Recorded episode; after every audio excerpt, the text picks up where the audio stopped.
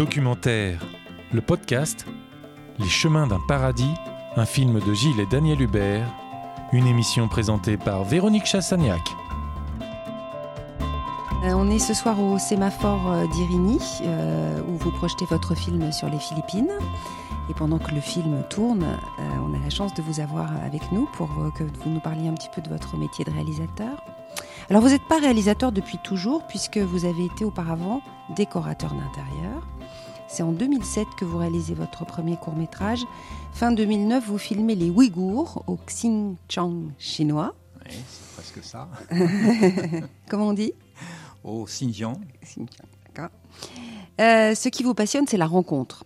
Et vous faites euh, vôtre la citation d'Alexandra David-Nel Celui qui voyage sans rencontrer l'autre ne voyage pas, il se déplace. Euh, comment décide-t-on, euh, Gilles, de devenir réalisateur? Bah enfin, en fait, euh, décider, oui, si, évidemment, il y a un moment où on décide. en 2004, je voyageais en Asie centrale, au Kyrgyzstan en particulier, après être allé faire un tour en Ouzbékistan, et je casse une caméra. Et en rentrant, je rencontre un de mes clients qui faisait partie du festival Curieux Voyageurs, un autre festival de voyage qui a lieu à Saint-Étienne et qui est un des trois piliers de ce festival. Et il m'invite à passer euh, deux jours et demi, trois jours presque, devant l'écran du festival. Et, j'en rate pas une miette. Et, je me dis, ben, finalement, euh, tu as cassé une caméra à Samarcande l'année dernière, tu vas racheter quelque chose d'un peu mieux et tu vas essayer de te lancer. Donc c'est comme ça que j'ai décidé en fait. Voilà. Et après, eh bien, de destination un peu plate, etc., ben, j'ai avancé un petit peu. Et puis après, je me suis formé au montage et voilà, hein, puisque réalisateur euh, à notre échelle, c'est tout faire en fait. Donc la prise de vue, la prise d'image, euh, le montage, etc. Ça fait 15 ans en fait que vous êtes. Euh, oui, ça fait 15 ans, voilà. D'accord. Exactement, exactement. Est-ce que vous pouvez me, le définir, ce métier de réalisateur? Qu'est-ce que ça veut dire être réalisateur?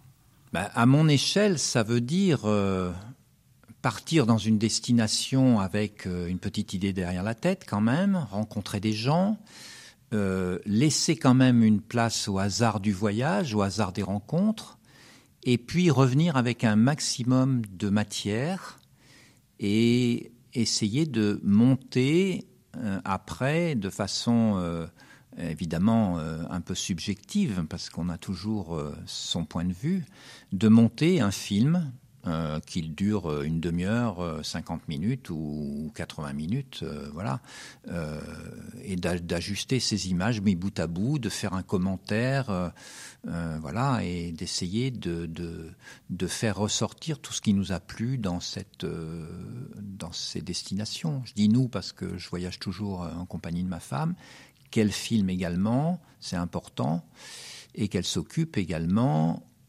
lors du montage, de toutes les, tout l'habillage sonore euh, ou musical. Voilà. Alors on en parlera, hein, effectivement, vous voyagez avec votre femme, euh, Daniel, on, en parlera euh, au cours de cette interview. C'est vrai que c'est important, vous êtes deux, et ce c'est pas toujours le cas des réalisateurs qui travaillent pour documentaires. Est-ce que c'est difficile justement le moment du montage? Est-ce que c'est difficile de faire des choix? Oui, c'est difficile, bien sûr. Et puis c'est une, c'est une épreuve de cinq mois à peu près. Euh, c'est long.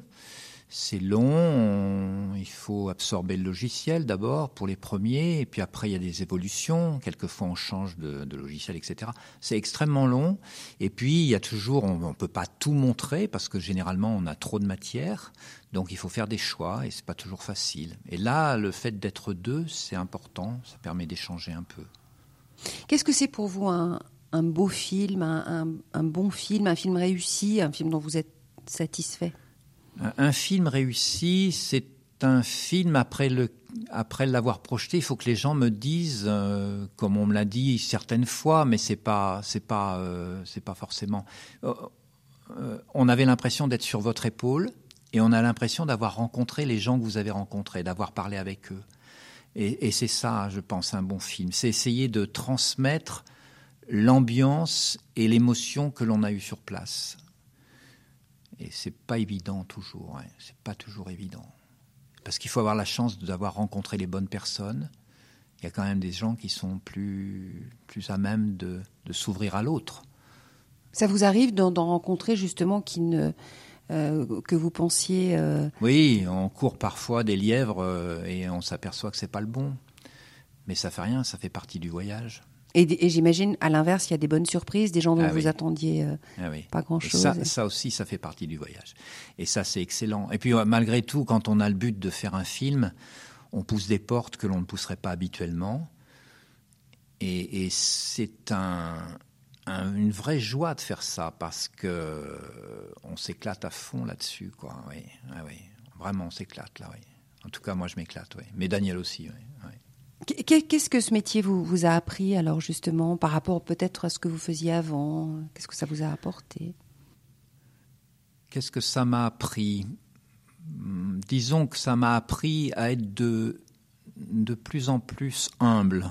Euh, C'est-à-dire que plus on affiche l'humilité, euh, et plus on s'intéresse à l'autre, et, et plus la fusion entre les deux marche. Et c'est comme ça qu'on découvre un autre peuple, en fait, et un autre pays. Il faut afficher beaucoup d'humilité. On s'efface? On s'efface et surtout on ne se montre pas supérieur à l'autre parce que d'abord il n'y a pas de supériorité. Euh, moi je suis toujours en admiration devant des gens qui vivent, euh, je sais pas, dans la forêt himalayenne par exemple, j'ai rencontré des gens qui n'avaient jamais vu d'occidentaux, qui vivent avec des principes de culture qui datent de, de, de je sais pas combien de siècles. Euh, ces gens-là, au contraire, ils en savent plus que nous, quoi. C'est c'est merveilleux. C'est ils ont des croyances chamaniques. on n'est pas obligé d'adhérer. Mais malgré tout, euh, je vois à Madagascar où je suis allé cinq fois, cinq semaines dans un petit village où il y avait trois euh, chamans. Euh, eh bien, j'ai assisté à une séance de dépossession, par exemple. La dernière séance que j'ai vue, là, j'étais à, j'étais converti à 70%, 75%. Euh, oui, je commençais à faire partie de la communauté, là, oui. Ah ouais. Oui, Donc on Ah oui. s'efface et, on, et on se fond. on apprend. On apprend. Le, le partage m'amène beaucoup, beaucoup, beaucoup. Euh, que ce soit sur leur, leur, leur croyance, sur leur façon de construire, leur façon de cuisiner, euh, leur façon de se soigner aussi avec la pharmacopée de la forêt. Enfin, c'est. a- y a- bon, alors ça, c'est un peu ethnologique, mais j'aime bien.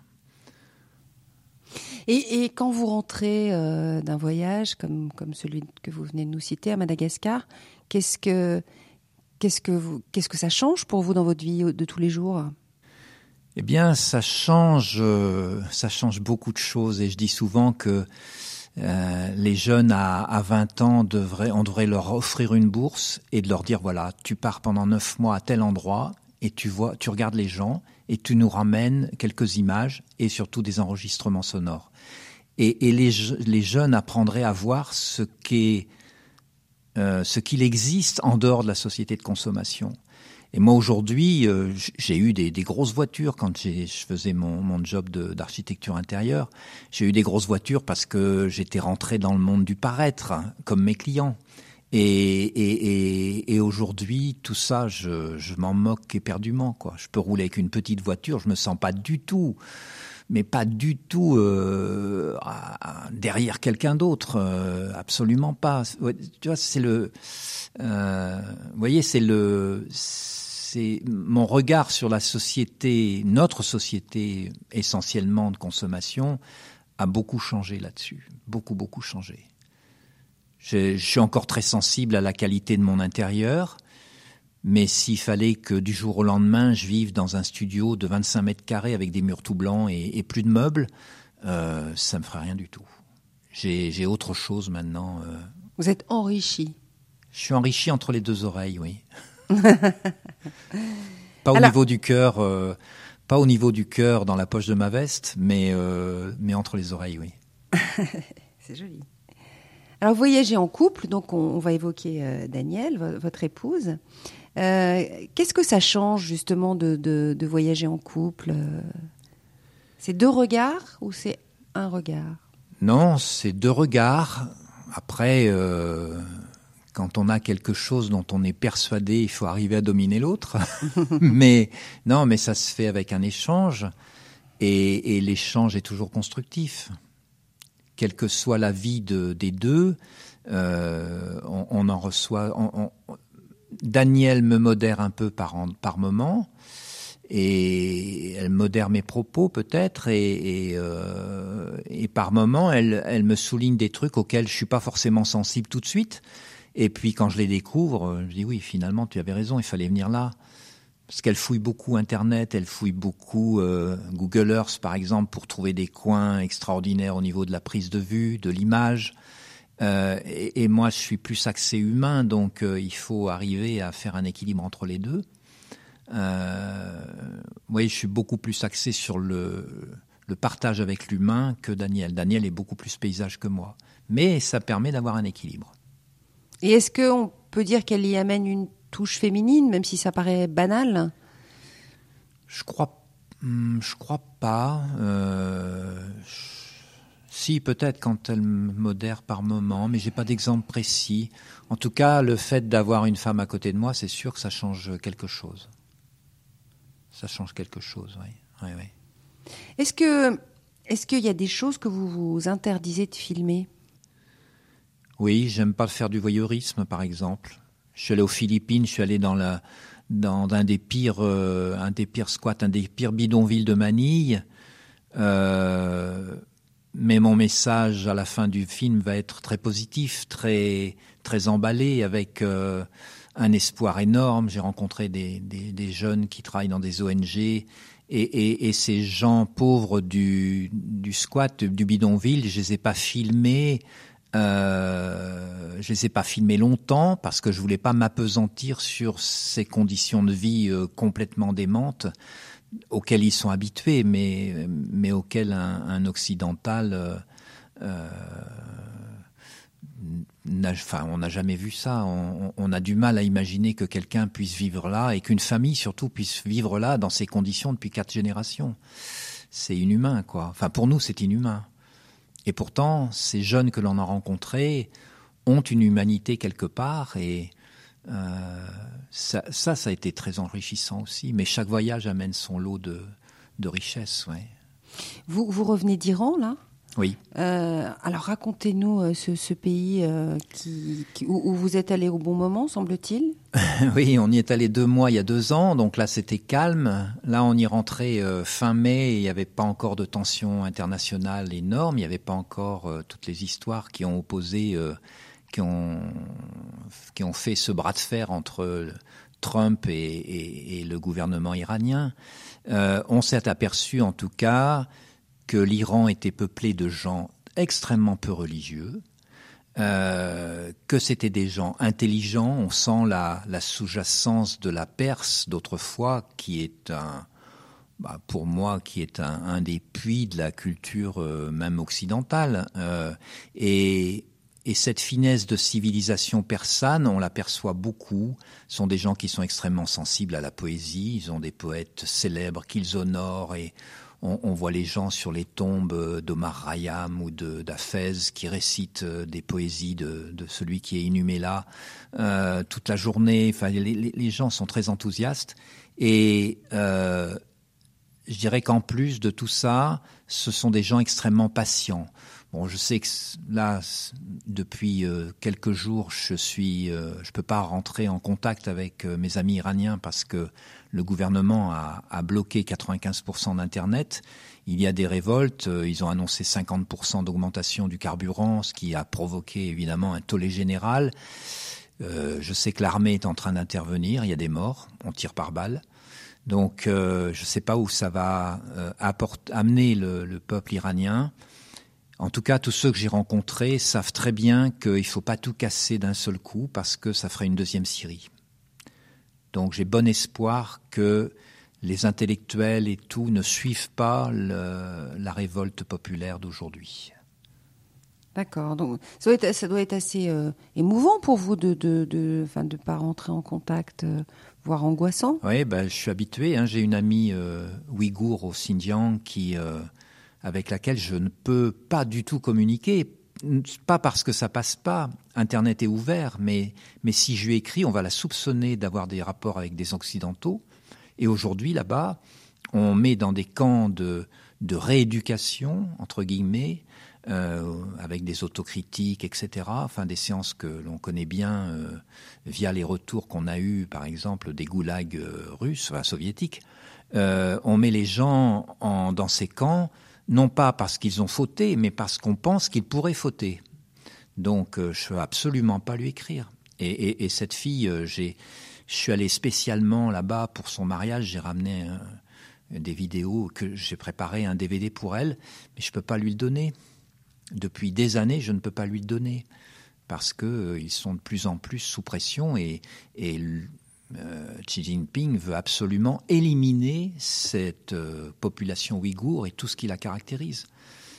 Ils ont interdiction de mettre un prénom ouïghour à un gamin qui vient de naître. Ça, c'en est là, quoi.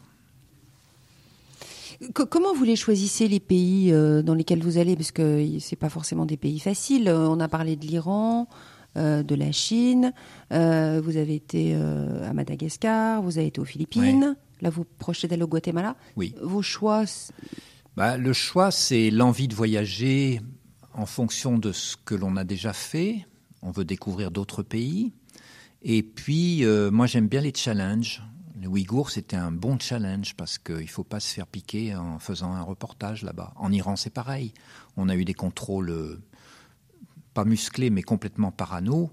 Euh, mais on s'en est bien sorti. Nos films ont passé la frontière, il n'y a aucun problème. Euh, mais j'ai éliminé un drone quand même pour éviter qu'on fouille le véhicule et qu'on prouve que je faisais de l'espionnage. Donc, euh, il y a un challenge, ouais, j'aime bien ça. J'aime bien faire par-dessous, surtout face à un gouvernement totalitaire.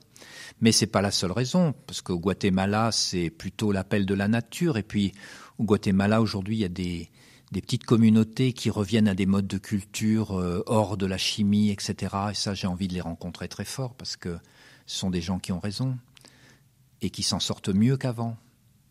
Donc, j'ai envie d'aller les voir. Et puis, c'est un pays qui reste encore authentique. Est-ce que vous pourriez voyager en Europe? Oui, bien sûr. Bon, on avait un projet sur le Portugal, mais mais aujourd'hui, il y a un reportage sur le Portugal qui tourne encore dans les circuits de diffusion que l'on pratique. Donc, c'est pas la peine de, faire un doublon. Euh, on, ne le projettera jamais, même si on a quelque chose de bien à dire. Donc, euh, ce sera pour mes vieux jours, mes très vieux jours. Alors, comment quelques mots sur les, préparatifs d'un voyage. Là, vous, prévoyez de partir au Guatemala. Combien de temps ça vous prend Comment vous travaillez euh eh on, est déjà euh, dans la lecture de tout ce qu'on peut trouver sur le Guatemala. Euh, la recherche sur Internet, là j'ai déjà trouvé quatre ou cinq sites où l'écologie a une dimension importante. Si, et souvent c'est même la, direction principale qu'ont pris ces gens-là. voilà, on va, on va le préparer. Daniel va le fouiller encore plus que moi parce que je vais monter euh, toute la matière que l'on a rapportée d'Iran. Je vais en faire le montage pendant cinq mois, cinq six mois. Et puis euh, on ira faire un premier voyage au Guatemala, faire du repérage, rencontrer euh, pas mal de gens que l'on aura repérés, voir si on peut faire quelque chose avec eux. Et puis on reviendra au Guatemala moins d'un an après. Et on y reviendra encore quelques mois après. On a prévu trois interventions au Guatemala pour totaliser à peu près 4 ou 5 mois là-bas sur place. C'est formidable, vous avez tout le temps des projets, quoi. Oui, jusqu'à jusqu'à fin 2022, on est bien pris, oui. Est-ce que vous avez encore des rêves, Gilles? Ah bah oui, bien sûr, oui. bien sûr, j'ai des rêves. J'ai des rêves de ça, ce sera peut-être qu'un rêve, mais euh, j'ai des rêves de partir sur les, les routes euh, de d'extrême nord euh, de l'ex-Union soviétique en pleine Sibérie au mois de février, pendant que les camions peuvent encore circuler sur tous les lacs gelés pour distribuer les marchandises qu'ils ne pourront plus distribuer dès que le printemps va arriver, parce que ça va se transformer en, un immense bourbier. Euh, et ça sont des, routes très dangereuses, mais avec des figures, euh, les types qui conduisent les camions, euh, avec les quelques haltes peuplées que l'on peut avoir dans ces pays-là, enfin dans ces régions extrêmes nord, comme ça, ça doit être fantastique plus euh, rencontrer quelques éleveurs de chevaux. Enfin, c'est ouais, non, c'est un rêve. Alors celui-là, il arrivera peut-être, mais je ne sais pas si Daniel me suivra. pas sûr. Ouais, c'est pas c'est pas évident ça. Hein, non. Euh, emmener une femme dans des conditions euh, aussi difficiles. Mais j'ai très envie d'en faire un euh, dans, dans, dans, des conditions hivernales extrêmes, ouais. Gilles, je vous remercie. Euh, donc, je rappelle que cette année, euh, dans, dans, le circuit documentaire, vous propose un film sur les Philippines. Euh, et l'an prochain, on, on, aura la chance de vous retrouver avec un film sur l'Ouzbékistan, la turquoise des steppes. Je vous remercie et je vous dis à très bientôt. Merci, au revoir.